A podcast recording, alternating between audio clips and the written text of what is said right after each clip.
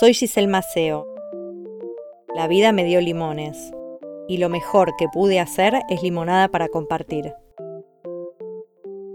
Yo siempre digo que a mí la vida no me dio limones, sino que me los revolvió por la cabeza. Pero hoy agradezco ese sacudón porque me obligó a salir del automático y me hizo despertar. Y cuando digo despertar me refiero a despertar a la vida, a hacer lo que más me gusta hacer. Hoy, porque entendí que mañana es nunca, desde ese día escribo, dibujo y comparto mi limonada con el mundo. Este es un podcast con otras limonadas, relatos basados en historias reales que inspiran a seguir adelante, historias de duelo, señales y transformación que me compartieron y que deseo multiplicar. Porque yo siento que al abrirnos a los demás es como si nos dijéramos, si yo pude, vos podés, y si vos pudiste, yo puedo. Si la vida te da limones, no te olvides que la limonada es mucho menos amarga cuando se comparte. Fines del 2017 y lo único que queríamos era que sea enero para irnos de vacaciones con nuestros amigos a Brasil. Después de ocho años vacacionando en Mar del Tuyú, habíamos decidido celebrar con ese viaje la adopción de sus dos soles. La felicidad que sentíamos por el sueño cumplido de nuestros amigos era nuestra también. Todos buscábamos ser papás, y alguien del grupo al fin lo había logrado. Como me dedico a organizar eventos y fiestas, fin de año es una época de muchísimo trabajo entre las fiestas empresariales y las sociales. El último evento que tuvimos juntos fue una boda en una quinta hermosa. Él se encargó de hacer el asado con Emi y de atender en forma personalizada a los novios. Salió todo tan fluido y alegre que nada hacía imaginar que unos días después la vida cambiaría por completo. Yo venía con un tema de presión y me había ido a colocar un holter cuando mi mamá me llamó para decirme que no te sentías bien. Llegué a casa con ese aparato en el brazo y me pediste que te lleve a la clínica.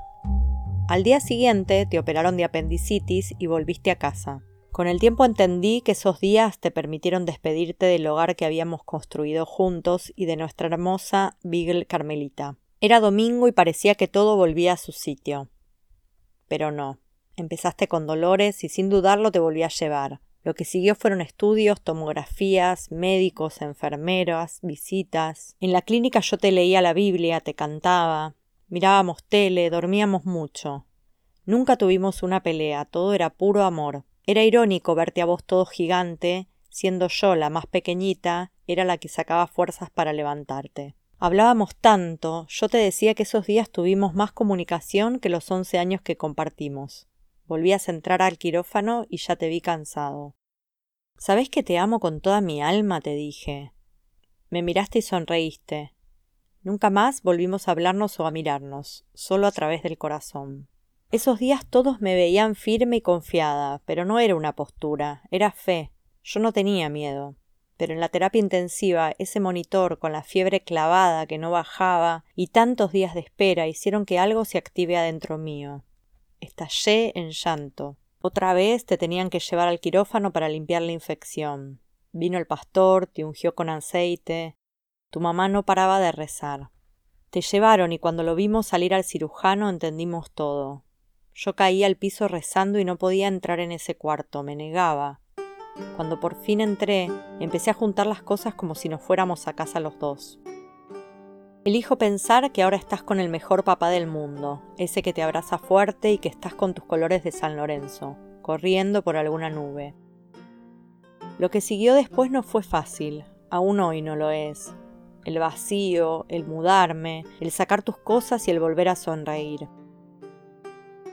A los pocos días tenía la primera boda del año en el mismo lugar donde habíamos trabajado antes de esta pesadilla.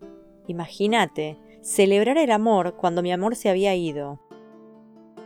Era un trabajo imposible para mí. Pero mi trabajo consiste en hacer que cada celebración sea única, y era muy complicado ver cómo bailaban, cómo se reían y apostaban a un futuro cuando a mí se me había destruido. Pero tuve mucha ayuda, puse lo mejor de mí y el evento salió perfecto. Fuimos a Brasil como estaba planeado y te tuvimos presente todos los días en los que no paró de llover. El cielo también estaba triste.